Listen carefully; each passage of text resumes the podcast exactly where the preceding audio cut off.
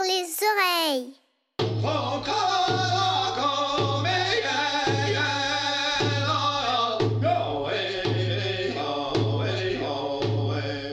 Le soir, quand le soleil se couche derrière les collines, les anciens racontent les légendes du peuple indien. Les guerriers écoutent avec leurs femmes, les squaws, et même leurs papouses, les bébés indiens. Le monde attend la légende du soir. Et tout à coup, dans la nuit qui s'installe, la voix du conteur se fait entendre.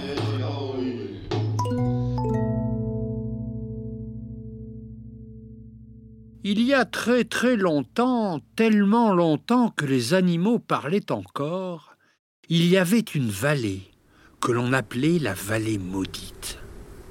Il n'y avait ni automne, ni printemps, ni été. L'hiver s'y était installé une bonne fois pour toutes. Les animaux, l'herbe et les arbres souffraient toute l'année. Ils souffraient de la pluie, du vent, de la neige et de la glace. Une nuit, bien plus noire que toutes les autres, une terrible tempête s'abattit sur la vallée.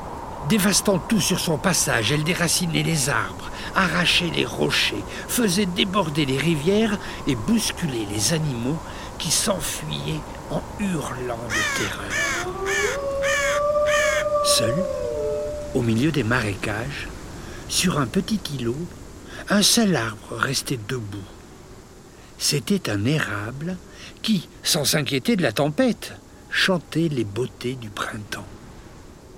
La tempête furieuse lança sur l'érable ses vents les plus violents. Mais l'arbre continua de chanter. Alors la tempête jeta sur l'érable une gerbe de foudre et l'arbre brûla immédiatement. Ça t'apprendra à chanter le printemps pendant que je dévaste le monde. Et la tempête continua son chemin pour tout détruire sur son passage.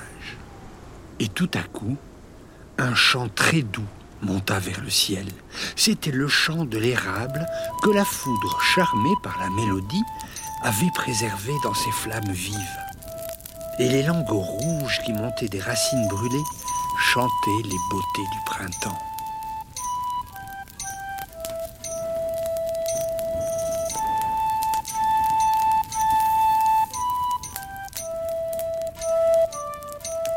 Le chant grandit, grandit et atteignit la caverne où tous les animaux s'étaient réfugiés. En l'entendant, les animaux osèrent sortir, tremblant de peur et de froid.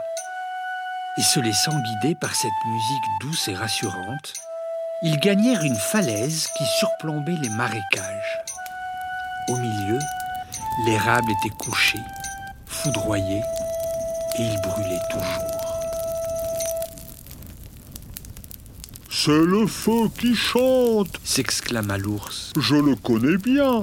Il réchauffe tous ceux qui l'entourent. Il nous le faut. dit l'araignée. Je cours l'attraper. Mais le corbeau l'arrêta. Croix, croix, croix, ne sois pas ridicule avec ton corps chétif et tes pattes toutes tordues. Comment t'y prendras-tu, croix, croix, croix? Non, non, c'est moi qui irai, croix, croix. Et l'oiseau s'envola vers l'îlot où était l'érable. Mais on ne capture pas le feu aussi facilement, et le corbeau n'est pas connu pour être un animal rusé. Avec sa griffe, le corbeau attrapa un tison qui traînait. Mais il se brûla si cruellement les pattes et les ailes qu'il reprit aussitôt le chemin désert. Ah ah ah, tu n'es qu'un maladroit. Lui dit le lézard. Et tes plumes brûlent trop bien. Moi, j'ai la peau sèche et rugueuse. Laisse-moi faire. Mais on le vit revenir bien plus vite que le corbeau, la queue toute brûlée. Les animaux commencèrent à se dire qu'ils n'arriveraient jamais à capturer le feu. Alors l'araignée fit entendre de nouveau sa petite voix. Je sais comment ramener le feu. Je crois vous l'avoir déjà dit. Et cette fois, personne ne se moqua d'elle. Courage, vas-y, vas-y. Vas-y, vas-y, C'est vas-y. notre dernière chance. Le voyage fut très long. La tempête avait semé des centaines d'obstacles sur son chemin, des ronces, des arbres déracinés, des rochers en travers de la route, des branches cassées. L'araignée dut les franchir un par un, avec beaucoup de précautions pour ne pas se faire mal. Et à la fin de la journée, elle arriva enfin à l'îlot et s'approcha exténuée des braises qui fumaient encore. Elle choisit un tison bien rouge et elle enroula son fil autour du morceau de bois brûlant. Puis elle dit quelques paroles magiques. Abracadabrule du bois qui brûle, que le fil s'entortille dans la brindille qui fume. Souffli souffla, le feu raplapla. Et la braise arrêta de brûler le fil de l'araignée. Son cœur était si léger à l'idée de rapporter le feu à ses compagnons que le voyage du retour fut de la rigolade.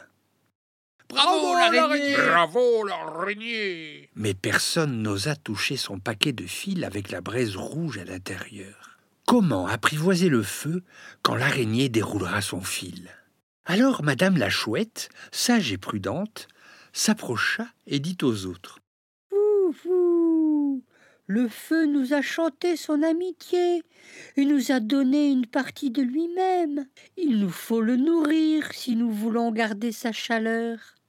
Tous les animaux se mirent à réfléchir. Que pouvait bien manger le feu? Des noisettes lança l'écureuil. Du miel grogna l'ours. Des graines caqueta la poule. Ce fut un arbre qui trouva la réponse, un bouleau très grand lisse et noir et blanc. Donnez mon écorce à notre ami. Mon père me racontait souvent combien notre écorce était appréciée et combien elle brûlait bien. Alors le castor s'approcha de l'arbre et clac d'un coup de dent, il découpa un morceau de la robe noire et blanche de l'arbre et le jeta sur la braise.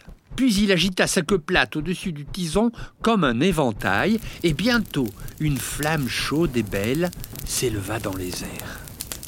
Et depuis ce jour-là, grâce à l'araignée, au castor et au bouleau, on nourrit le feu pour qu'il ne meure pas.